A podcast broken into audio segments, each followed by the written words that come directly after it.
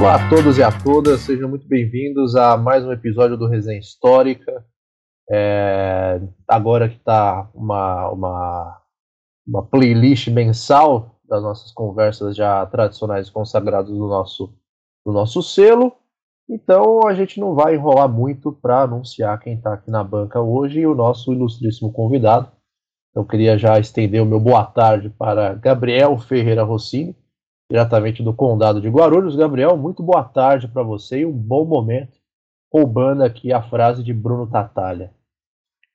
Boa tarde, Gabriel, bom momento. É um prazer voltar aqui, né? Já fazia alguns episódios que eu não, que eu não participava. Muito bom estar com esse convidado também, que foi com certeza um dos melhores professores da, da graduação. Então vai ser muito bom estar aqui com ele também nesse episódio. E não posso deixar de, de, concordar com as palavras do Gabriel e também não posso esquecer nosso querido Lucas Fontoura, amigo de Adam Smith e um conhecedor profundo das ruas de Vila Madalena. Lucas, bom momento para você. Boa tarde, queridos ouvintes. É, avisar que os meus advogados já estão coletando todas essas informações caluniosas, tá? Para mover um processo contra a figura do Gabriel Simão. E agradecer demais a presença do nosso convidado, dizer que é um prazerzão revê-lo, mesmo que à distância, depois de tanto tempo. E dizer que foi um ótimo professor na graduação, que me aprontou algumas peripécias, como levar no dia do meu seminário a autora do texto de surpresa, porque estavam juntos em uma banca, mas que foi sempre muito divertido todas as aulas do nosso grande abacaxi rei. Aí está, Lucas Fontoura, como sempre, no seu estado passivo-agressivo, não podia ser diferente. É, aproveitar aqui e mandar um abraço para o Felipe Vidal, nosso querido Gustavo Cerqueira, professor Reive, para a Marina Celestino, Jonathan Ferreira e Guilherme Pontes, o único Santista é, com menos de 25 anos que a gente conhece.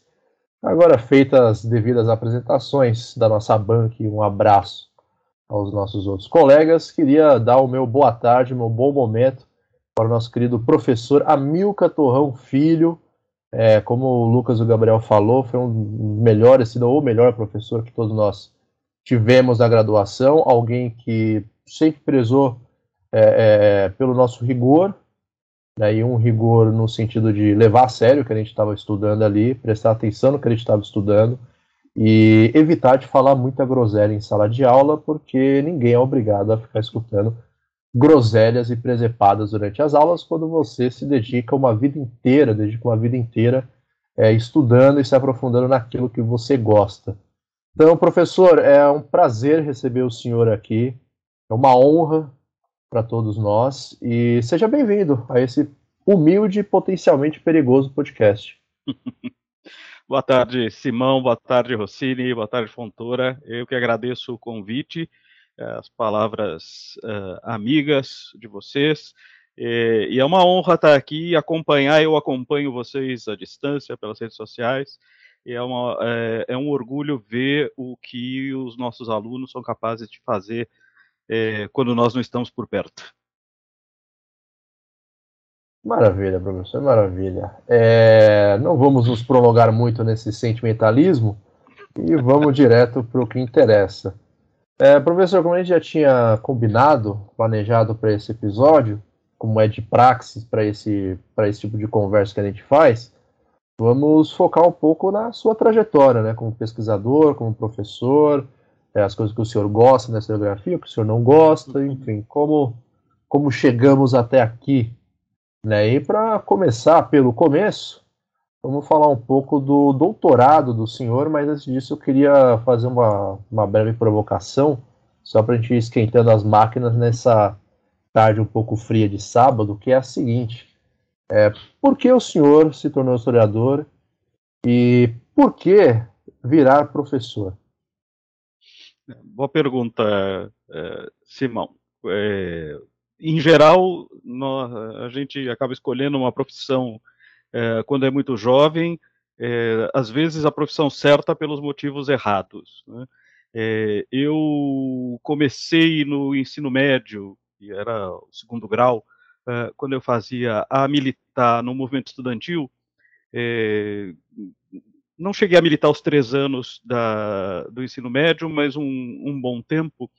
É, e, e, nessa militância política eu, eu já tinha é, um gosto pela história, já era uma disciplina que eu me dedicava e que ia muito bem. É, e é, por acreditar então que podia mudar o mundo, ou se não mudar o mundo, mudar pelo menos né, aquelas uh, mentes que podiam passar pelos uh, diante da, do meu quadro negro, uh, eu decidi fazer história pensando em ser professor. E por isso fiquei, depois de ter me formado em 92, 1992, fiquei 10 anos sem retornar para fazer a pós-graduação, porque eu tinha a intenção de militar agora como, como professor. É, eu, eu, era desses professores que o, o pessoal do, do, Escola Sem Partido devia detestar. É, e, e depois, é, esse, obviamente, esse, esse desejo não, não, se concretizou né, e eu precisei retornar para fazer a minha pós-graduação, o mestrado e o doutorado, continuando a ser professor, mas já numa outra dimensão, que incluindo a dimensão da pesquisa, é, é, e também tentando colocar alguma coisa é, minha na cabeça dos jovens que passavam diante do meu quadro negro. E, e foi assim que eu, que eu me tornei é, professor, primeiro do ensino médio fundamental e depois do ensino superior. É uma, uma curiosidade que eu acho que é a mesma de, do Gabriel e do Lucas e dos nossos ouvintes. Para quem conhece o senhor, conhece o senhor da universidade, da faculdade, da pós-graduação, e vê o senhor dessa forma, como professor universitário, etc, etc. Mas é o que, eu, todos nós sempre tivemos curiosidade, é como que era o senhor, como que era o professor Amilcar, professor do ensino fundamental, professor do ensino médio, que provavelmente em algumas aulas tinha que acalmar o sexto ano por 40 minutos e conseguir dar 5 minutos de aula. Então queria saber do senhor qual que são as recordações desse período. É, tanto do, do, ensino médio é, fundamental quanto do ensino superior, é, as minhas recordações dentro de sala de aula sempre são as melhores. É, eu sempre tive é, problemas do corredor para fora, que era na sala dos professores, das reuniões pedagógicas, com os pais, com os diretores é, é, e com o, os colegas. Então, o sexto ano, que eu presumo que era a quinta série, quando eu era professor, é, o quinto ano era o meu, a minha série preferida e era com a qual eu podia trabalhar melhor porque era, é, era e acredito que devem ser ainda, é, eles estão no momento em que, é, não é uma, uma frase muito acadêmica, mas um momento em que eles ainda não foram destruídos pela socialização. É, é o momento que eles têm desejo de conhecimento, é, eles têm uh, uma espécie de respeito pelo professor, é um, é um respeito temor, mas não é nem o respeito pela figura de autoridade, nem um temor por essa mesma figura de autoridade, é, mas eles nos veem como um intermediário para o mundo.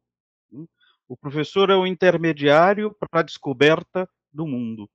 É, é, e é depois que eles passam pelo processo de socialização da escola é, que eles vão sendo destruídos e que aí a, a capacidade é, de atuar so, sobre eles é menor.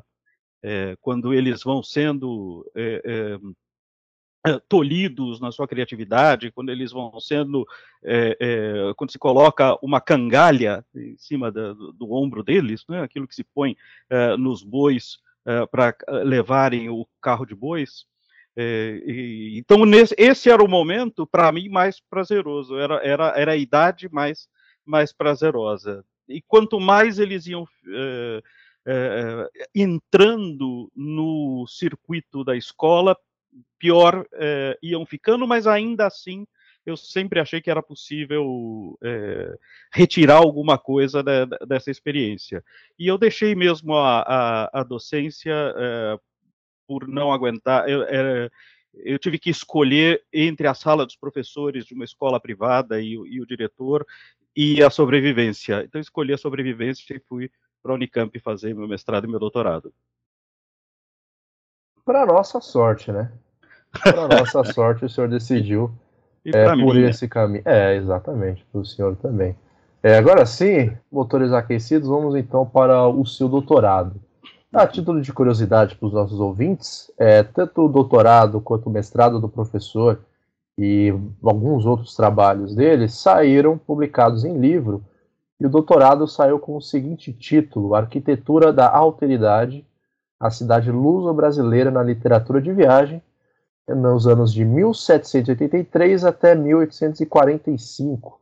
Se vocês procurarem na Amazon, numa estante virtual da vida, vocês vão encontrar essas obras lá para compra. E já fica aqui uma recomendação de leitura extraoficial do episódio de hoje. Dito isso, professor, é, tá na hora do nosso querido Gabriel Rossini entrar nessa conversa aqui, porque Gabriel, muito tempo calado, me preocupa bastante. É, então te preocupa a maior parte do tempo, né? Porque eu sou bem calado. Professor, no, na graduação, eu, eu pelo menos não tive aula de Brasil com você, né? Eu tive só teoria e moderna, se eu não me engano. Mas eu, eu tive muito contato com a literatura de viagem, até por conta do Schneider, né? Que foi meu professor, que ele abordou bastante. O Londonho também, né? Teve, eu acho que o Gabriel lembra, ele deu algumas aulas sobre isso. Eu queria saber como que você chegou nesse, nesse tema sobre a, os viajantes, a literatura que eles produziam sobre o, o Brasil. É, eu cheguei meio por acaso, Rossini. Eu estava fazendo o meu mestrado é, e eu publiquei, tinha que publicar, fui convidado para publicar um, um artigo num, na revista USP, é, que era um dossiê sobre história colonial. É, e eu eu estava no momento do mestrado que eu ainda não tinha é, tratado muito é, da documentação eu é, sou um pouco estrito, não sei se vocês se lembram. Eu pensei, bom, eu não posso publicar um artigo que não tenha documentação primária, né, ainda mais uma revista importante. E falei, bom, com o que, que eu posso trabalhar? O meu mestrado era sobre a São Paulo no século XVIII. Eu pensei, bom, vou, vou tratar de algo relacionado à cidade, que não tenha necessariamente que ver com o meu mestrado, e a, a fonte mais fácil mais é, é, disponível era, a, eram os viajantes, que eu não usei muito no mestrado, porque São Paulo não recebe viajantes no, no século XVIII. É, é, portanto, publiquei esse artigo é, fora do escopo do mestrado, é, e dali saiu o meu projeto de doutorado. Então, quando eu trabalhei com os, os, os viajantes, eu, eu precisava de uma fonte, era a fonte é, que estava mais próxima de mim, mais, mais é, simples para uh, um texto rápido, que era esse artigo de 20 páginas que eu tinha que entregar, e a partir dali eu descobri uh, a, a, a, potencialidade da literatura de viagem é, com o, uma grande irritação que era a forma como a historiografia tratava é, os viajantes e, e, e, tratava essa fonte. Depois a gente, bom, ao longo do, da nossa conversa eu posso ir explicando isso, mas a partir dali, então, esse artigo me deu a, a, o meu projeto de doutorado. Eu continuei pensando e trabalhando a cidade, mas agora com saindo da ilustração Uh, portuguesa, saindo da administração colonial e passando para pensar uh, uh, como o, a cidade é um lugar no qual eu posso elaborar um discurso sobre a civilização e estabelecer uma comparação entre civilizações quando eu estou descrevendo a cidade de um outro povo. Né? Eu estou fazendo ali, portanto, um, elaborando uma teoria social uh, e elaborando uma, um espelho, uma imagem em espelho da civilização. Eu estou falando da minha civilização eh, em oposição à barbárie que eu vejo no, na cidade do outro. E foi assim que eu cheguei no, nos, nos viajantes e na, e na cidade. Excelente. É, Lucas Fontoura, sua vez agora. Amigo querido, pensando aí no, no tema aí de literatura de viagem, né? você acha que ela pode fornecer para a gente no âmbito historiográfico é, acerca dos conhecimentos, o que, que de mais importante ela agrega na nossa formação enquanto historiador? Uhum. É, é, são várias coisas. O, o, primeiro e o que e para o que ela sempre foi utilizada, a, a informação. Ela nos dá informação sobre o Brasil, a América Portuguesa, é, no momento em que esses viajantes vis visitam e descrevem o que eles veem. A segunda coisa é pensar é, metodologicamente uma fonte. Né? Então, é, é, entender, sair da, dessa leitura autoral, de pensar que cada, uh, cada autor de livro de viagem é uma obra em si, e inseri-los dentro de uma série documental né, que é a literatura de viagem. Ou seja, né, ele, ele não fala só da experiência pessoal dele, é, que até com o que eu estou trabalhando hoje, né, eu sempre neguei essa, essa dimensão da, da literatura de viagem, né, dessa expressão individual, é, e acabei é, terminando nela minha mãe tinha uma frase eh, que explicava isso, um dito popular, mas eu, eu não posso dizer é, que o horário acho que não permite. É, permite, é, aqui o horário sempre é permitido. É uma coisa assim como a boca falou e você paga por outro, por outro lado.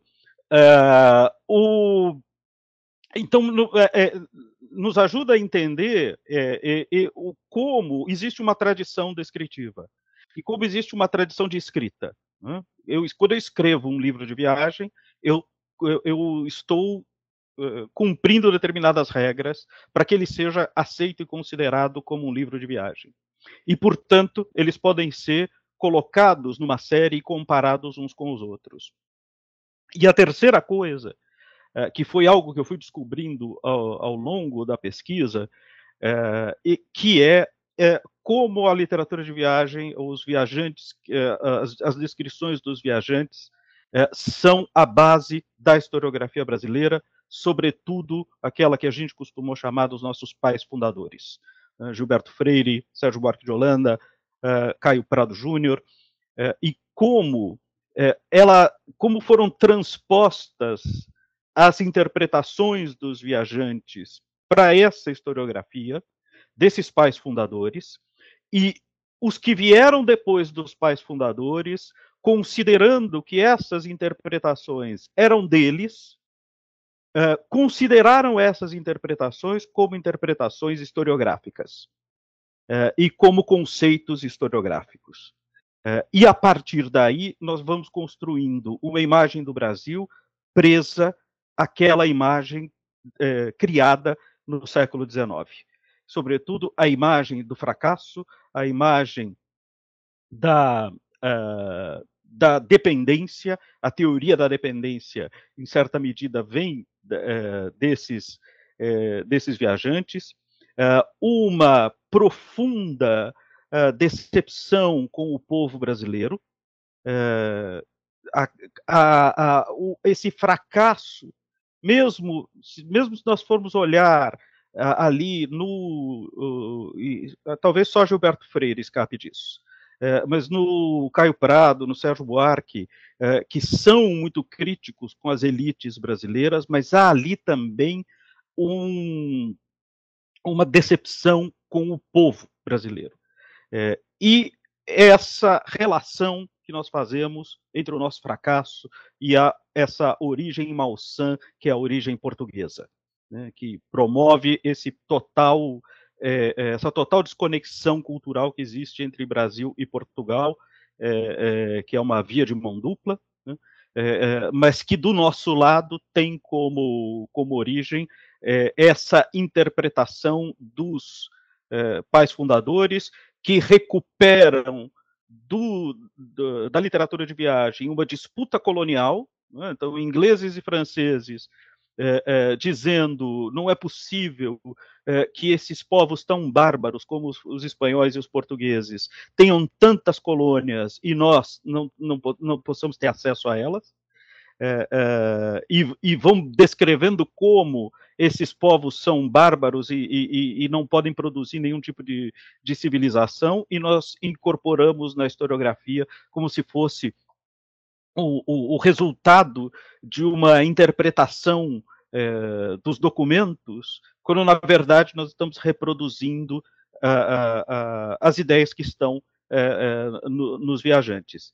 e desde o homem cordial, as três raças que nos formaram, tudo isso que parecem conceitos historiográficos criados por esses historiadores, tudo isso eles tiraram dos viajantes.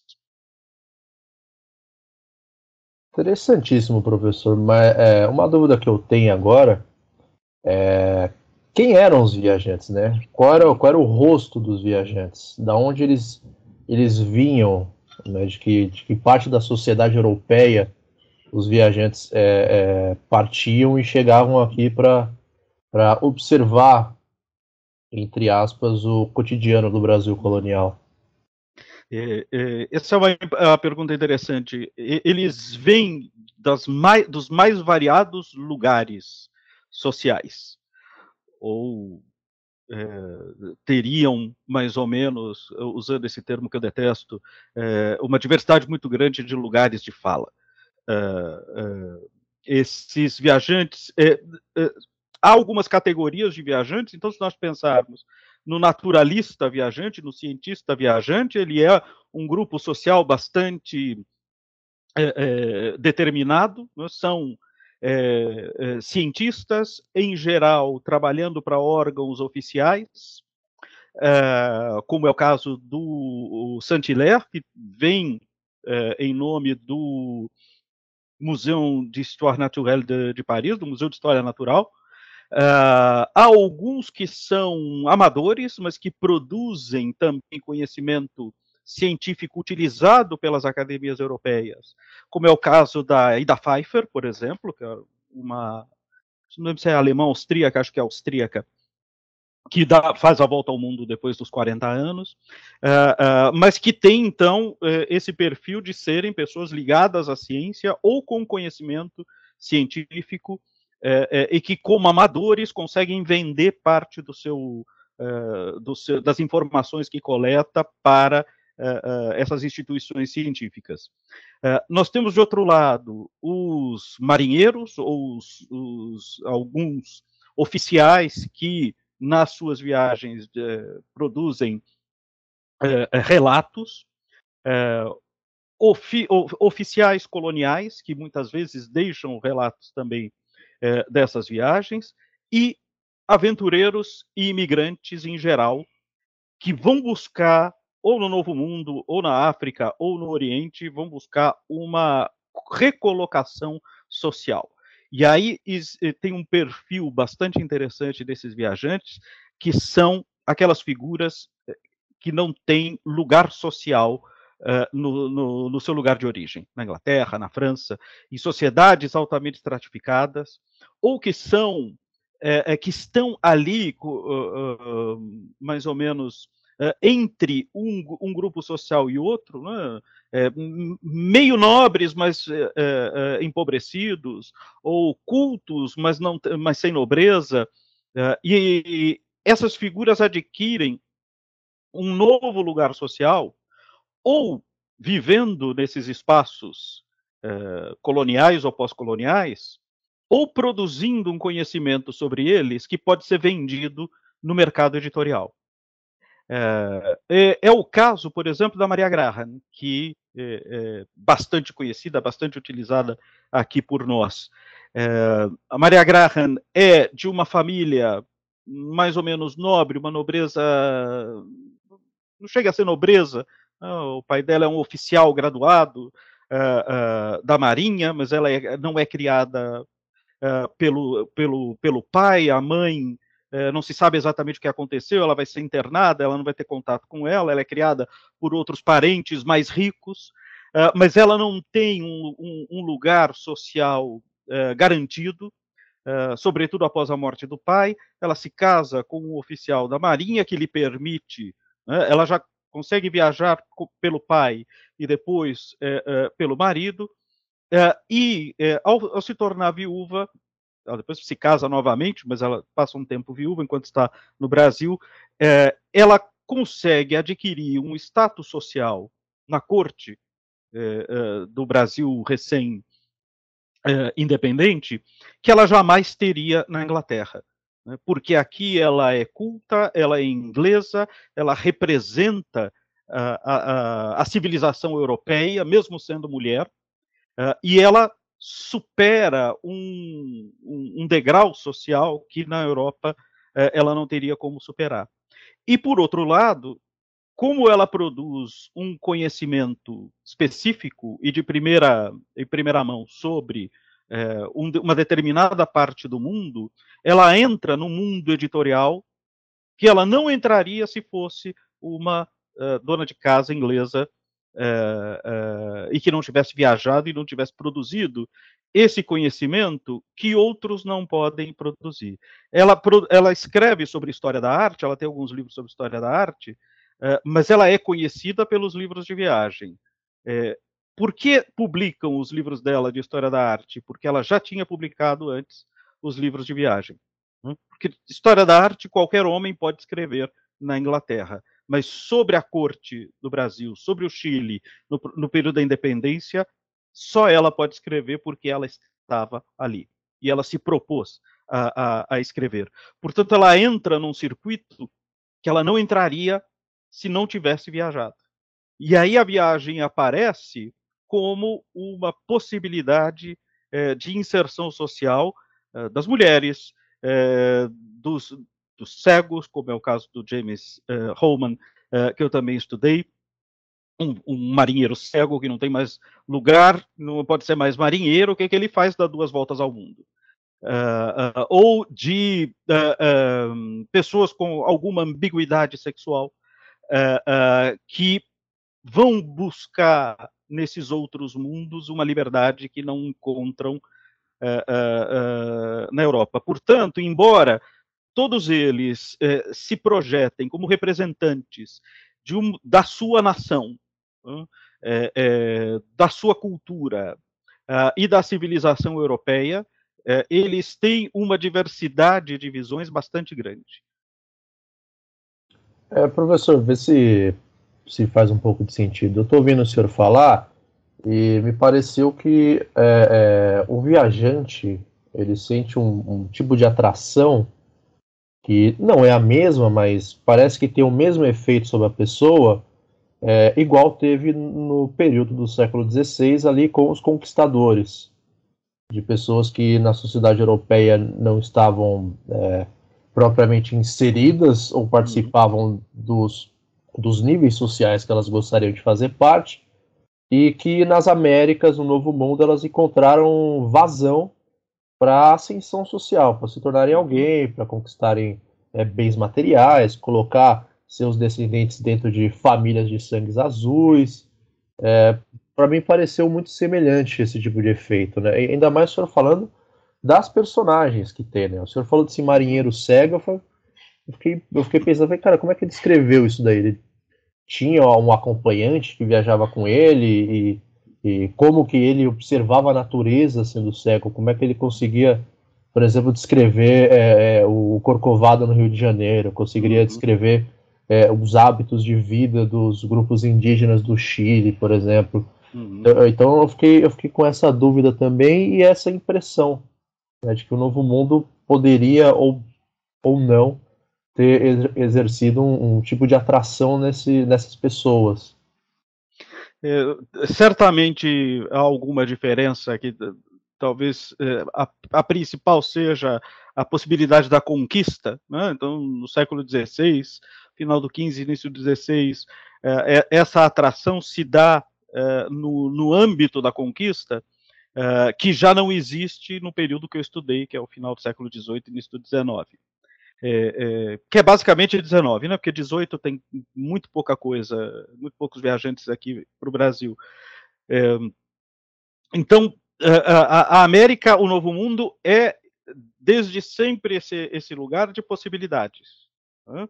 É, é, com a diferença que, enquanto o conquistador é, espanhol ou mesmo português, ele vem em busca é, é, da aventura da conquista e do enriquecimento que ela, que ela pode produzir, no século XIX, essa conquista vem por outros, por outros modos, é, que é o que a, a Mary Louise Pratt vai chamar dessa ponta de lança do capitalismo, que são os viajantes. É? Então, eles vão é, em busca de uma conquista, mas que é, em geral, uma conquista econômica, é?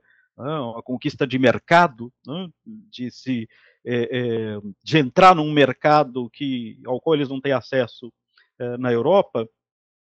Mas, mas aqui aparece também o componente literário que é, a possibilidade que existe desde sempre, mas que no século XIX ela explode, que é a possibilidade de produzir uma, uma de viver da produção desse relato sobre o exótico, sobre o mundo, né?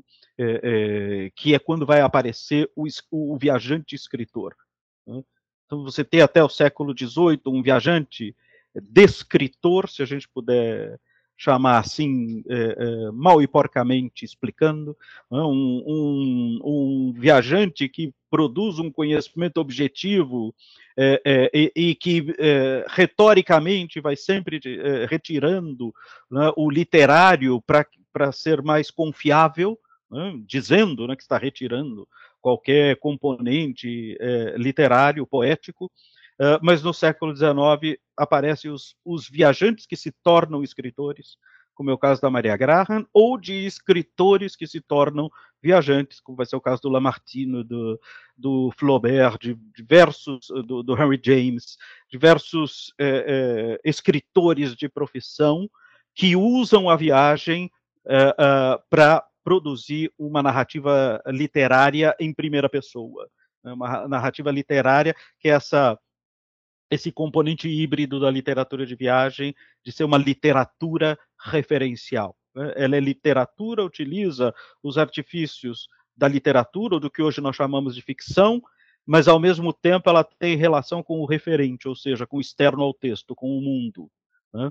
Como nós também produzimos uma literatura referencial, que é a história, né? aquilo que o Polazar chamava a literatura do fato, né? que é uh, um texto escrito, portanto, utilizando recursos literários que tem uma relação com o externo, com o exterior, com o mundo, que é o documento. Né? Sem essa relação com o mundo, com o externo, né, eu, não, eu não posso fazer história. É, e sem essa relação com o mundo, com a experiência do mundo, nós, como historiadores, não precisamos da experiência do mundo. Quando temos, sempre ajuda, mas não precisamos. Uh, mas o, o, o, viajante ele precisa da experiência do mundo para uh, uh, produzir a sua literatura. A não ser que ele faça uma viagem, uma, uma narrativa falsa de viagem e venda como, como verdadeira e, e se colar, colou. sobre o James Holman, como é que ele descreve? ele, é, ele é atrevido, ele diz que ele vai usar, ele vai descrever igual Humboldt, do mesmo jeito que o Humboldt, uh, pela mediação. Ele diz: o Humboldt também precisa de mediação. Ele pode ver tudo que ele descreve, mas ele precisa de informação, ele precisa. Ele está revelando um truque da literatura de viagem romana, né? que ninguém viaja sozinho. Né? Que todo mundo tem ajudante, todo mundo tem alguém que lhe carrega pelas costas para atravessar o rio, todo mundo tem alguém que dá informações sobre o lugar que visita. Todo mundo tem um tradutor. Né? O Roman explicita essa mediação. Né? Ele diz: bom, eu tenho que me informar com os locais, assim como Humboldt, e quem diz Humboldt diz o viajante, portanto, se eu sou igual a Humboldt, todo mundo tem que confiar em mim. Uh, e media pela experiência. E aí eu acho que é uma diferença também com o século XVI e os conquistadores, né, é, que descrevem, baseando-se muito na tradição, é, seja ela a tradição da antiguidade, seja ela a tradição bíblica. Né, é, é, é passam a mediação do mundo passa pela teologia uh, e, pelo, e pelo mundo clássico. No século XIX, a mediação do mundo passa pelos sentidos. É, e você vai dizer, bom, mas ele é cego. Né? Mas ele diz, mas eu escuto, mas eu sinto, eu sinto cheiros, eu, é, eu sou capaz, isso que eu acho uma coisa genial que ele diz, eu, por ser cego, sou obrigado a ter mais atenção. Ele quase diz, o Humboldt, como vê, ele passa distraído pelos lugares. Eu não, eu não posso te dar esse luxo. Eu tenho que ter mais atenção. Eu tenho que prestar mais atenção aos ruídos, prestar mais atenção aos cheiros. Né? Então, eu não me lembro como ele descreve o pão de açúcar. É, todos eles é, é, falam do pão de açúcar. E, se não me engano, ele segue uma certa tradição de dizer: já foi muito descrito, não preciso falar. Não, não, não, todos, vocês já sabem, já conhecem né, não preciso dizer. É, mas ele descreve o Rio de Janeiro, por exemplo, é, é dizendo que são ruas é, barulhentas, onde, onde uh, os escravos passam gritando, passam cantando, o, o, se sente o cheiro forte é, dos negros, se sente o cheiro forte das coisas que eles levam que eles carregam das frutas dos, dos tigres, do, do, vou explicar o que são os tigres, depois se vocês quiserem, expliquem. E quem estiver ouvindo, que procure no dicionário histórico. É, é, se tiver alguém aí tomando café, comendo alguma coisa, os tigres, descrever os tigres pode ser é, é um pouco desagradável. Ah, e, então ele escuta, ele sabe, ele, ele, ele consegue escutar uh, os homens falando com as mulheres, ele consegue diferenciar, portanto, as vozes de homens e mulheres, ele não entende o que eles falam, mas ele entende a entonação, e tem alguém ao lado dele que vai, vai traduzir se ele se for necessário. Uh, e, então, ele uh, deixa claro qual, qual é a mediação que ele utiliza. Todos os viajantes utilizam alguma mediação, a minha é a, do, a desses outros sentidos que, por ser cego, é, ficaram mais aflorados. Então eu, eu, não vejo, mas eu escuto melhor, eu, eu sinto melhor os cheiros, eu tenho uma percepção mais aguda uh, uh, da, da realidade. É, um parêntese, é, é, se dizia que o, o, o Roman era capaz de reconhecer que tinha sido apresentado alguém 20 ou 30 anos depois pela voz. Ele conseguia saber quem era a pessoa, identificar qual era a pessoa, quem, quem havia apresentado, onde havia conhecido, etc. Né. Então, por meio dessa mediação dos sentidos e, obviamente, também por meio da mediação dos livros. Hum, ele viaja. Acho, o que eu acho muito interessante é justamente sobre essa questão da mediação, é, é justamente o que você coloca e eu, diferentemente dos meninos, né, por ser mais velho, eu tive todas as aulas de Brasil com, com você. E eu lembro quando você falava. eu sou um pouco mais idoso aqui no grupo. E eu lembro quando você falava muito sobre isso, né? Os viajantes, eles de fato não viajavam sozinhos, tinham toda essa companhia. E não só, né? Fora a questão dos tradutores e tudo mais. É, eu lembro de uma aula muito específica, porque na faculdade eu já gostava de Goethe, é o meu autor predileto, e você fez um adendo, ele falou, ah, não, eu não vou me recordar agora, mas eu acho que talvez o Martius, é, ele tinha um, alguém que eu acompanhava para desenhar a, as paisagens e tudo mais, e aí ele vai nomear uma planta brasileira de guetas, né, porque ele trocava correspondências com o Goethe, e aí tem toda essa questão justamente, né, de quem desenha, de quem traduz, então tem toda essa companhia junto dos viajantes que é muito interessante, uhum. que aparece em, um pouco é, silenciado pela mediação, pela, pelo protagonismo do viajante em si, né, que eu acho interessante isso. É, é justamente porque aparece esse autor literário e esse autor de um eu empírico, né, e fala da própria experiência, ele vai retirando os outros eus que aparecem ao, ao redor dele. É, seja uma tradição já anterior, que vem antes, já, essas mediações raramente aparecem, né, mas sobretudo com esse autor literário, é, que pode ser o Spix, o Márcios também, né, pode ser um cientista, ele também entra nesse campo é, de autoria literária, mesmo o, o a, a, a, a, gente confunde, às vezes, os, o, as viagens do Saint-Hilaire, por exemplo, não são os textos científicos dele. Os textos científicos são outros. As viagens são textos de divulgação? Né? são textos literários, que ele escreve para ganhar algum dinheiro, porque ele é, reclamava que pagavam muito pouco a ele é no museu. Eu vi lá umas cartas dele é, no Arquivo Nacional de Paris é, mendigando uh, pagamento para o rei, dizendo que ele tinha se, é, ficado doente na, na, no Brasil, tinha tido todas as febres possíveis, as sequelas da, da, do trópico, é, é, estava ali então pedindo uma pensão. então esse, esse, esse viajante cientista ele também produz um texto literário. É, e que é um texto de divulgação, que hoje nós chamaríamos um texto de divulgação é, e, e, também apaga essas mediações. Né? O, o Roman ele deixa uh, mais evidente como ele tem que se justificar, tem que dizer, é, apesar de ser cego, é, é, eu, eu, eu, sou confiável, você pode confiar no que eu escrevo, ele tem que deixar claras quais são as mediações. Para dizer, todo mundo tem mediação, uh, e a minha não me atrapalha. Uh, só não vejo. O resto uh, eu faço igual ao Humboldt.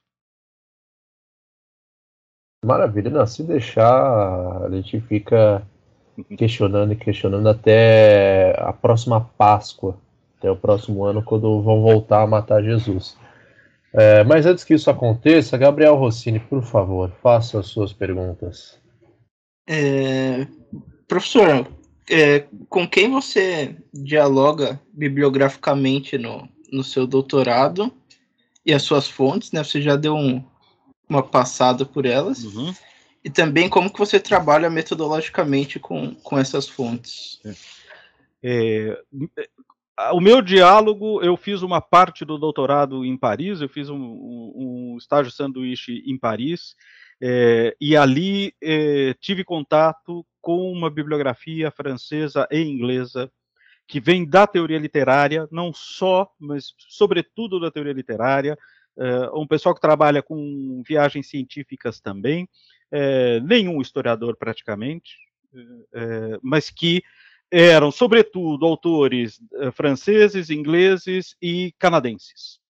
Canadenses de língua francesa, a maioria e alguns americanos, e agora, há algum tempo, muitos espanhóis também entraram nisso, que eram autores que é, é, pensavam a literatura de viagem como um gênero, então, o que para a teoria literária é um gênero, para nós é uma série documental. Então, eu pude fazer essa transposição. É, é, há, uma, há uma resistência muito grande da historiografia brasileira em trabalhar com a teoria literária é, e é um, é um medo de se identificar, de cair na vala comum da ficção e da literatura, de, de, de, de descer mais esse degrau social e cultural, né, de, se, de, se aproximar do literário. Mas eu pude transpor essa forma como a teoria literária trabalhava o gênero, literatura de viagem, pensando a partir da historiografia como uma série documental.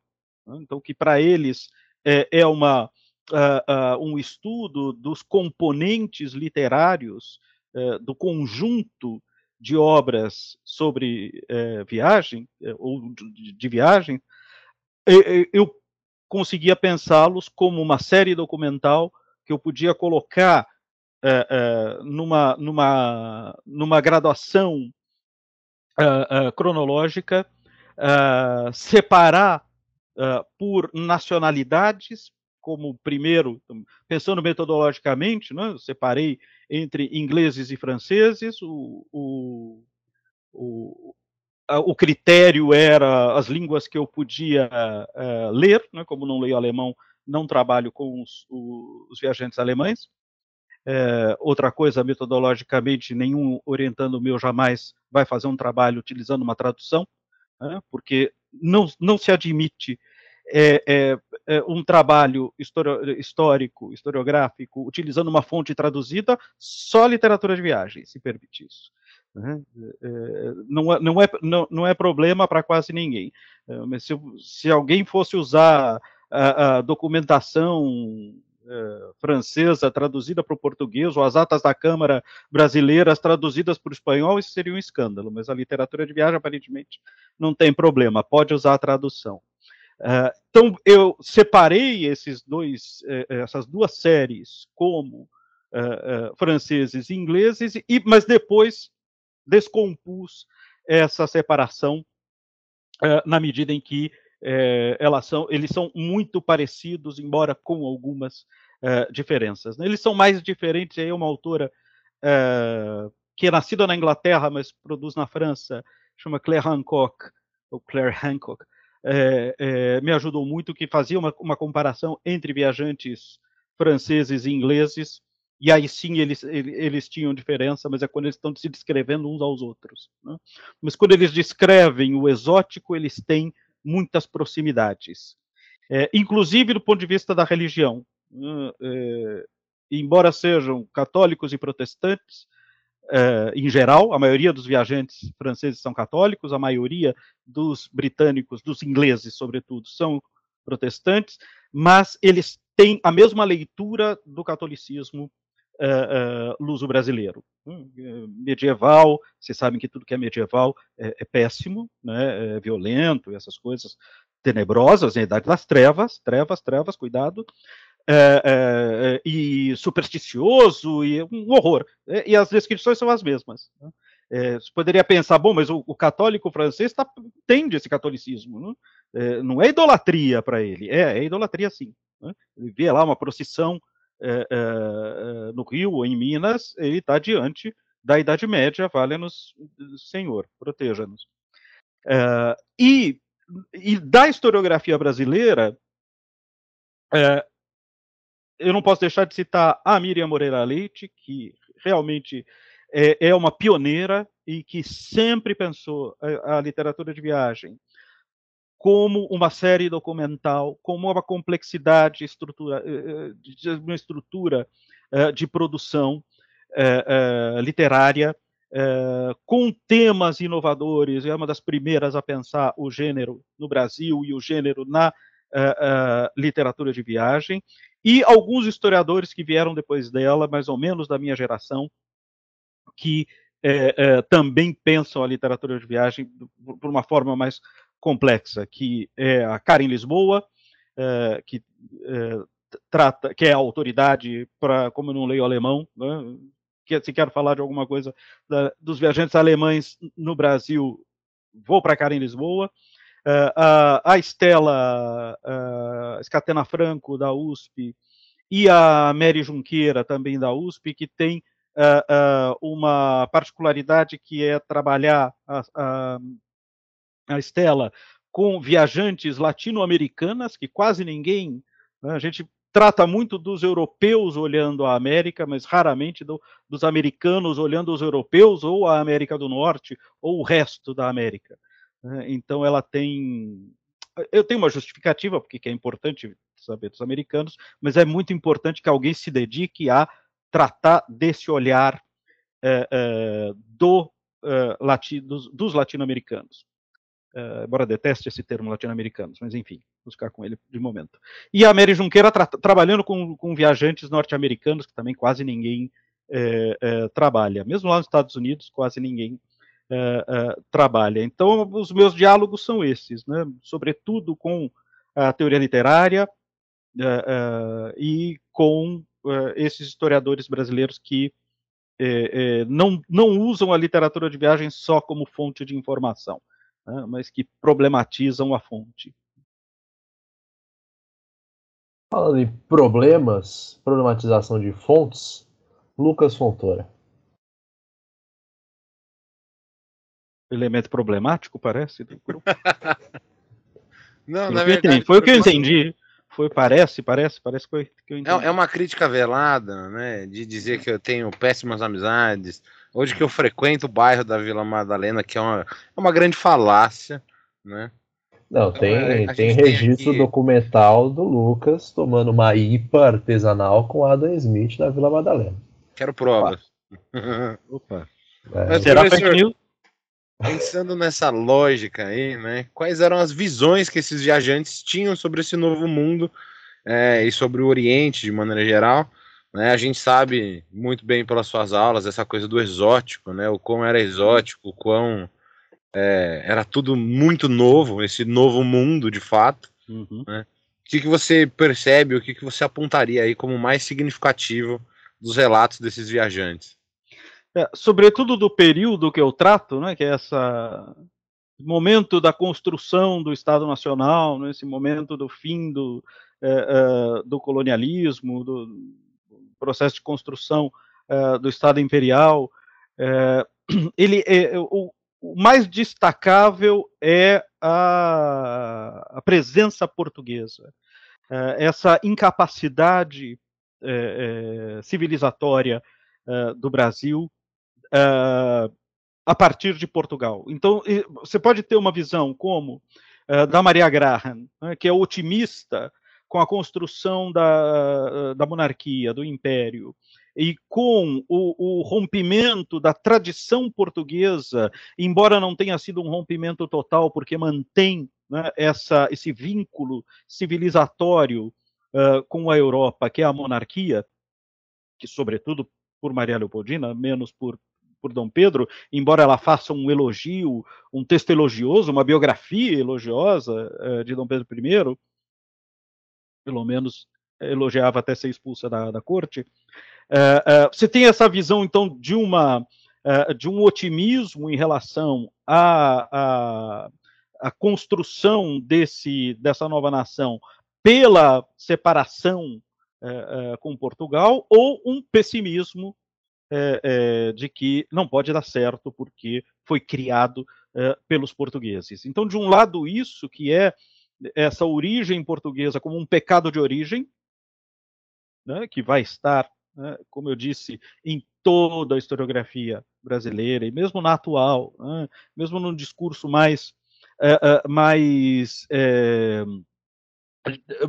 de opinião pública, de senso comum, né, é, é, dessa história de tudo é culpa da colonização, tudo é culpa do escravismo, nós não temos culpa de nada, né, mas a, a colonização é, é, a culpada de todos os nossos males. Né? Voltamos em Bolsonaro porque fomos colonizados pelos portugueses e, e, e, e tínhamos escravos. A segunda coisa é a escravidão.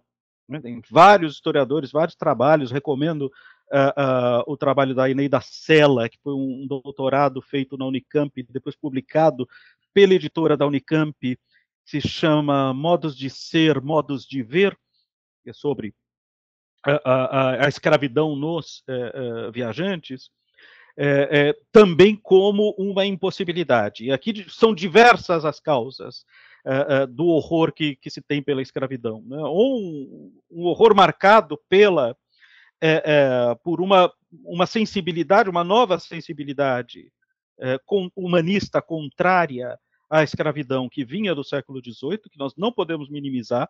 Né? Então, o debate na Inglaterra uh, uh, ele não é marcado apenas pela hipocrisia, mas ele é marcado também por uma mudança da sensibilidade.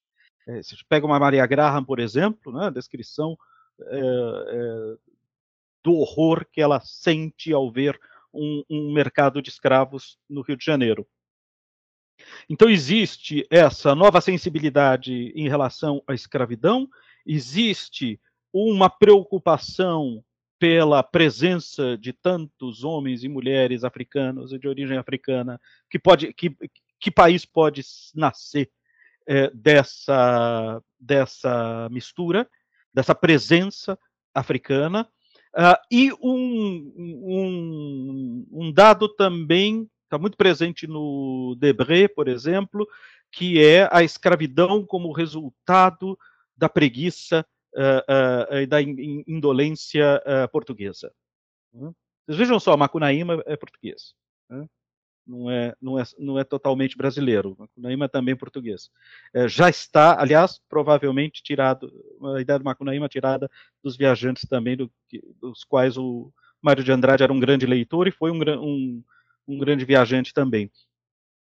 essa a, presença do trabalho escravo é uma, não é, portanto, resultado de condições históricas é, é, atlânticas, né? a gente pode dizer nem que é, é, é, é europeia, né?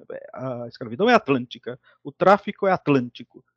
É, não é resultado dessas condições históricas atlânticas, mas é resultado de que os portugueses são preguiçosos, não querem trabalhar e colocam os, os negros para trabalhar para eles e não sabem o que vai ficar né? quando esses negros forem livres, os portugueses vão se ferrar. Né? Eles vão ficar aí com essa massa de gente incapaz, incivilizada, bárbara, né? é, que vai impedir é, é, qualquer. Nem os franceses vão dar conta disso. Né? os franceses da academia. Uh, então, eu acho que seriam é, é basicamente isso e é, é, sob toda essa diversidade, a, a possibilidade que a, a, eu tinha dito no começo que a literatura de viagem é uma imagem especular, né? ou seja, uma imagem de espelho, a possibilidade de que, ao descrever esta barbárie, eu construo a minha civilização. Eu me situo no campo da civilização. Eu talvez não seja, não tenha muita clareza do meu lugar na civilização. É, eu talvez não tenha, precise produzir um discurso que ressalte o, o, o lugar civilizado da cultura da, a qual eu pertenço e eu posso construir essa, esse lugar ao descrever essa barbárie. Voltando ao trabalho da Hancock, é, é muito curioso como é, é, franceses em Londres e ingleses em Paris vão descrever a barbárie também. É, é, sobretudo Paris, Paris parece ser mais latina, as descrições dos ingleses de Paris, muitas delas são muito parecidas com as descrições do Rio de Janeiro, por exemplo. É, cidade suja, é, é, as pessoas falam alto, elas, elas vivem na rua, é, elas fazem tudo na rua, é, elas vivem misturadas, é, é, tem gente rica morando mesma, na mesma casa que gente pobre, um, um, uma mixórdia terrível, os, os franceses são uns bárbaros. E ainda por cima são católicos. Então é, é sempre é, há sempre a necessidade de que o exótico seja o bárbaro. Hum. E no século XX, que é onde eu cheguei agora, é, o exótico é o desejo. Hum. Então é quando eu estou. É, tem um, um outro, um, uma outra espécie de trânsfuga é, que no século XIX é aquele que não se encaixa na, na sociedade e tenta, na sociedade de origem, e tenta ascender ou ter um lugar na América, por exemplo. No século XX, é aquele que não quer pertencer à sua sociedade, ao seu mundo, e busca no exótico uma saída. Não são todos, mas tem uma, uma grande quantidade eh, de de autores que, que, que, partem desse princípio.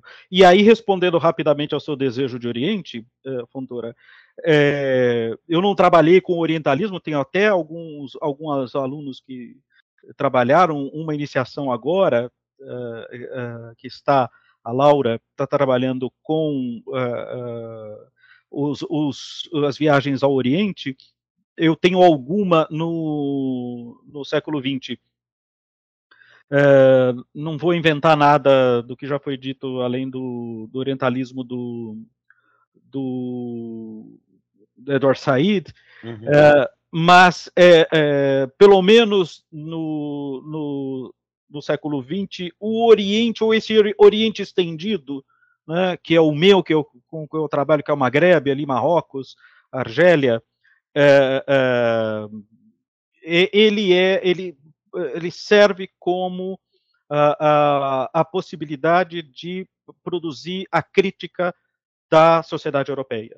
Né? Eu busco nesse eh, exótico um lugar livre das amarras eh, do, da sociedade europeia, dessa civilização europeia. Não chega a ser uma novidade no século XVIII, as cartas persas do Montesquieu fazem isso. Né?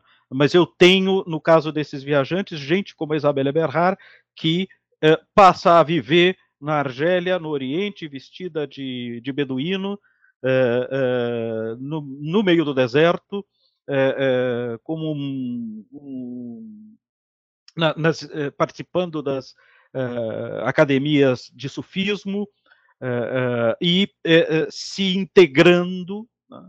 alguns autores que duvidam, uma amiga minha argelina diz integração pouca, uh, mas né, ela, ela, ela produz esse desejo de se integrar, de virar o outro. Né? Ela, uh, ela quer o exótico, ela quer se identificar uh, com o exótico. Ou a Aurora Bertrana, que é uma espanhola, que aproveita o Marrocos, por exemplo, para fazer uma crítica a, ao machismo e à política uh, europeia que estava caminhando uh, para o fascismo. Ela consegue ali, ali no Marrocos é, é, descrever uma, uma sociedade que aparentemente deveria estar mais próxima do machismo e do fascismo, mas onde ela consegue fazer a crítica, pelo menos do, da leitura europeia, né? mas onde ela consegue fazer a crítica à, à, à sociedade europeia, sobretudo a espanhola.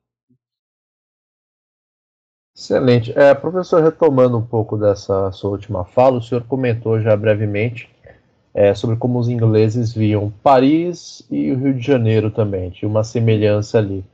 É, agora eu queria que o senhor comentasse um pouco mais, por gentileza, quais eram as cidades brasileiras que eles observavam nas viagens, além do Rio de Janeiro, é, como que eles faziam essas observações e o que essas observações é, conseguem nos dizer sobre o Brasil daquele momento? Uh, bom, Simão, essa pergunta eu acho que é o capítulo 3 ou 4 do, do meu livro, mas vou tentar sintetizar. É, Para minha alegria é o Rio de Janeiro.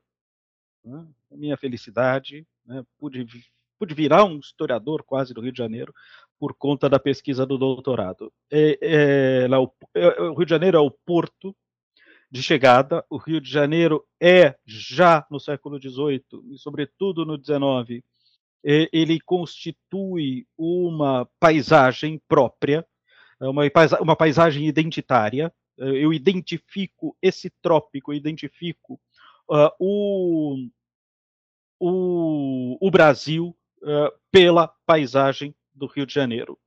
Uh, de, as cidades vai depender do período e do viajante. Então, eu, eu tenho, uh, uh, no começo, do, já no Império, né, passa, passada a, a, a, transição colonial, uh, a abertura das minas. Então, aparecem as cidades mineiras como um objeto bastante importante. Saint-Hilaire passou muito pela, pelas cidades mineiras.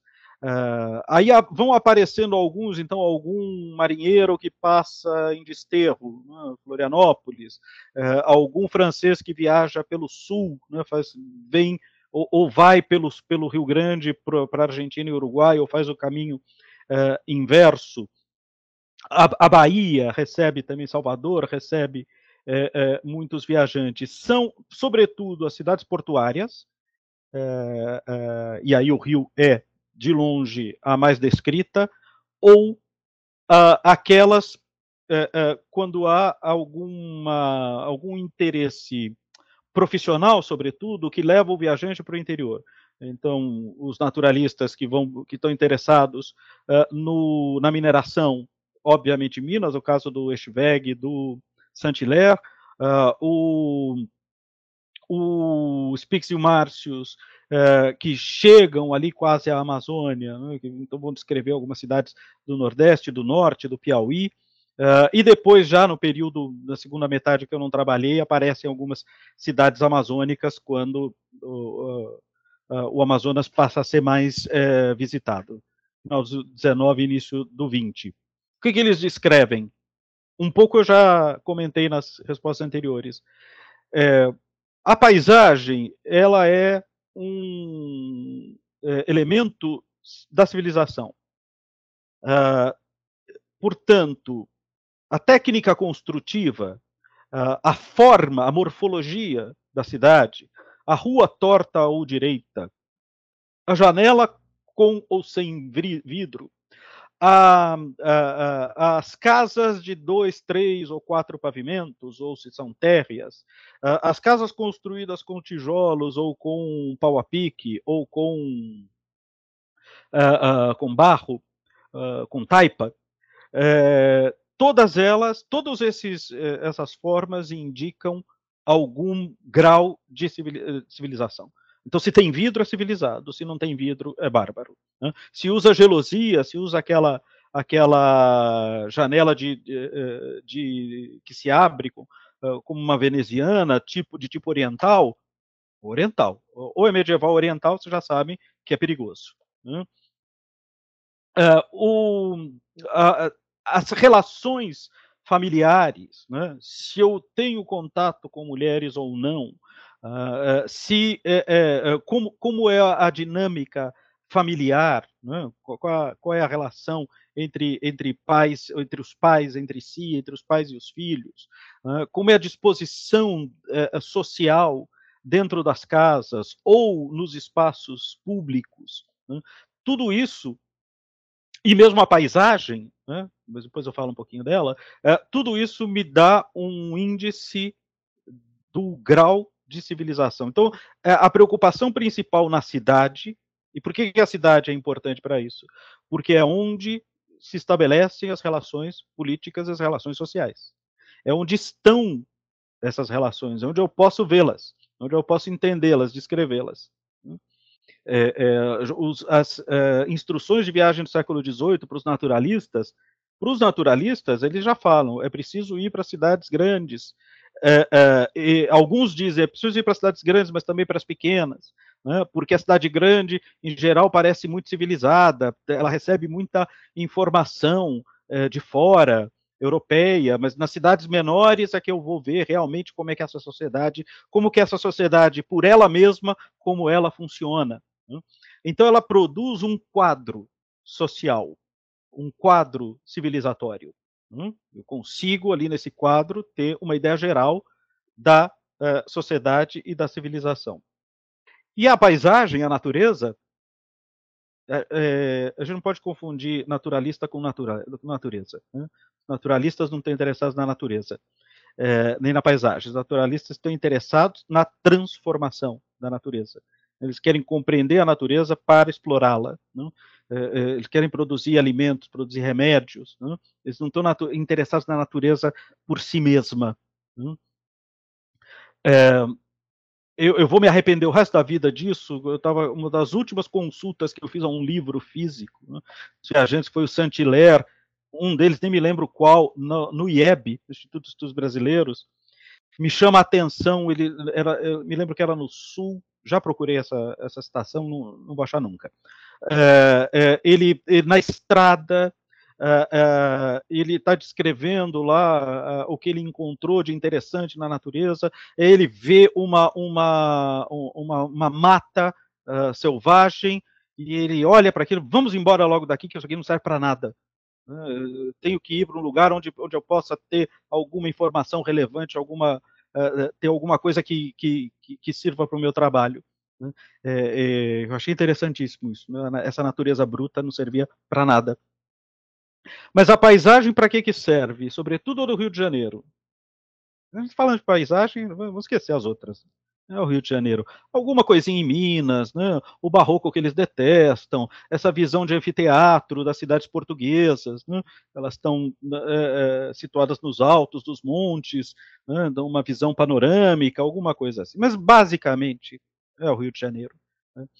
Ela pode ser tanto uh, um, uma sinédoque do trópico, e aí é, é, remeto ao trabalho da Luciana de Lima Martins sobre os viajantes ingleses no hemisfério sul, e uma parte importante ela dedica ao Rio de Janeiro. Ela é uma geógrafa, fez, fez esse trabalho em, na Inglaterra, como um, um, elemento importante para dar uma forma para o trópico.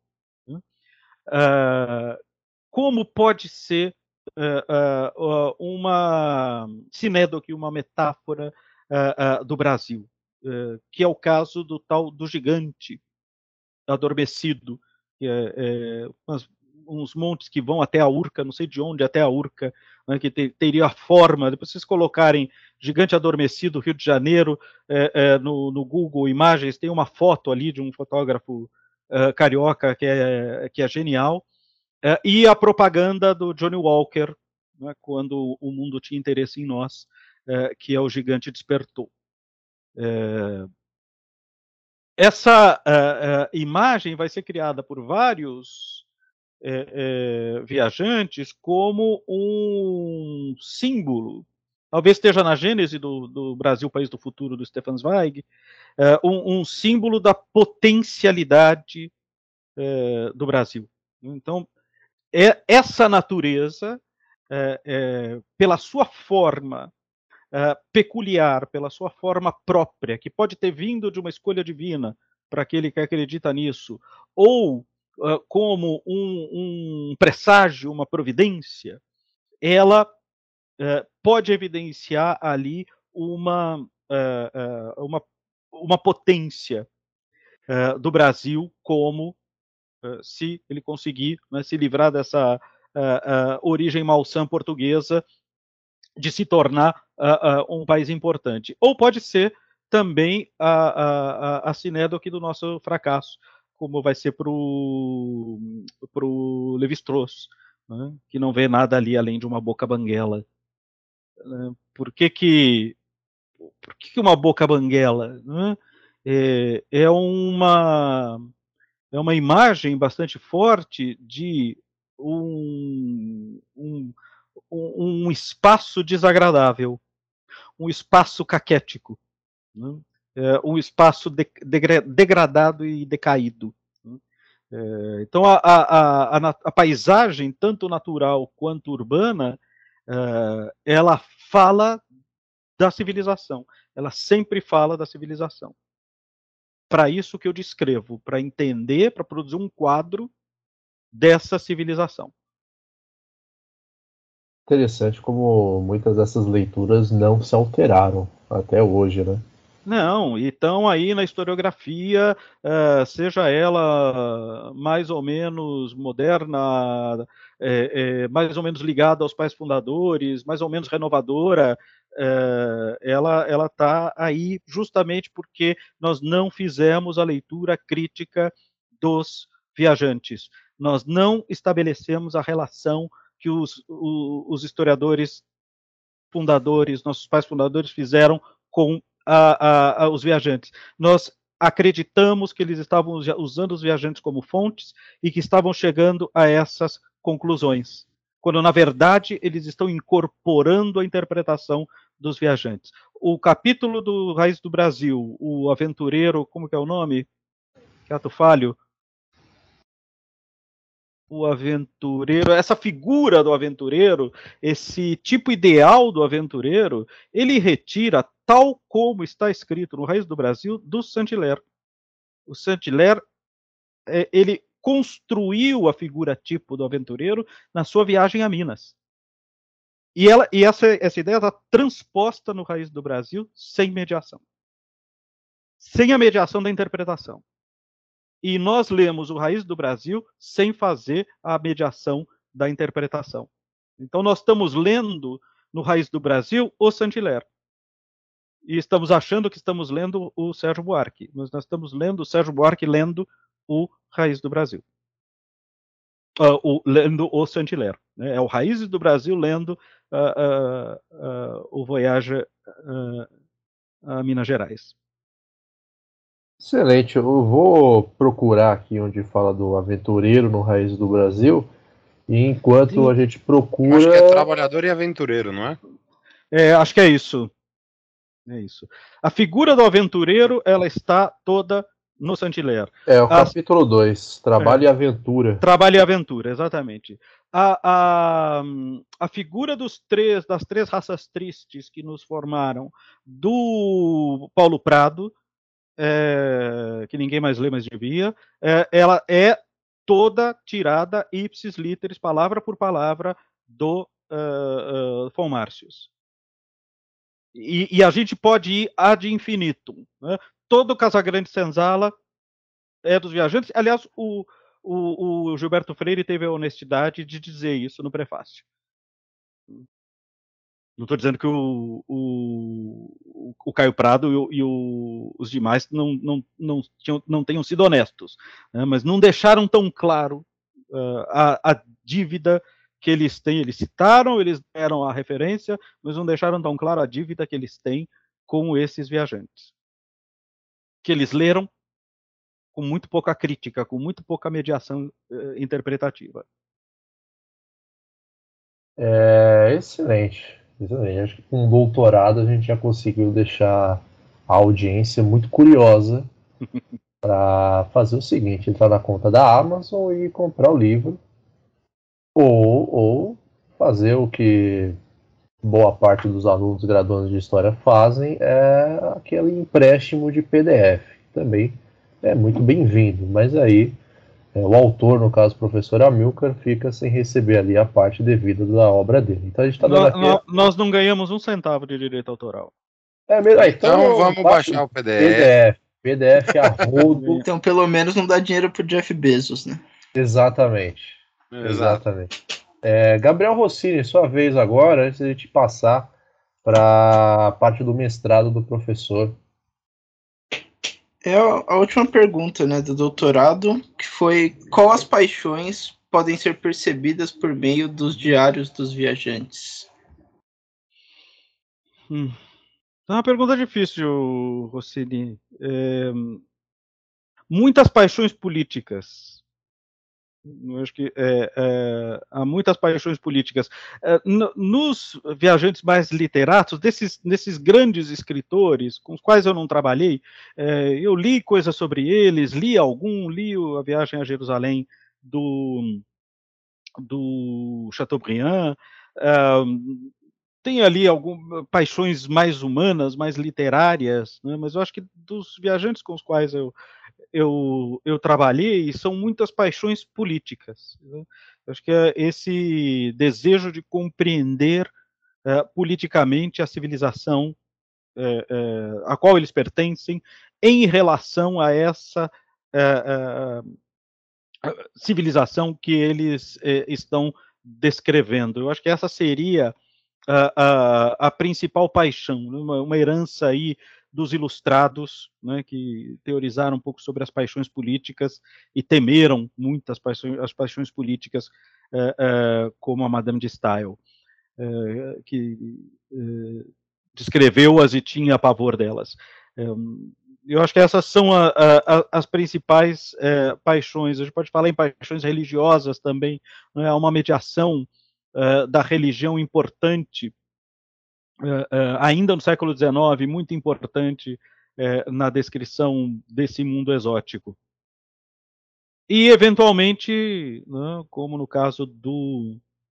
como é o nome dele? Do Expili, né, de, de, um amigo francês, uma paixão por alguma mulata ou por alguma negra conhecida ali no, no, no caminho algum caminho perdido do Rio de Janeiro, mas é, em geral eles são discretos sobre é, é esse tipo de paixão. É isso aí, o papo tá excelente, tão bom, mas tão excelente que a gente vai fazer o seguinte: vamos dividir essa conversa em duas partes. Então, para você que nos acompanhou até agora, não se preocupe, vai ter mais bate-papo com o professor Amilcar e as nossas indicações de leitura e qualquer outra coisa vão estar disponíveis quando o segundo episódio sair, tá certo? Então agradecer já a audiência de vocês, caríssimos ouvintes, aos nossos panelistas de sempre que estão aqui na banca, a presença do professor Amilcar, e então dá até daqui a pouco. Ah, e não se esqueça que o Resenha Histórica está disponível em todos os agregadores de podcast que existem no hemisfério sul deste planeta. Então vá lá, escute, compartilhe, curta Deixe sua mensagem também, se possível, e nos sigam no Instagram, arroba Tá certo? Então até daqui a pouco, muito obrigado e tchau, tchau.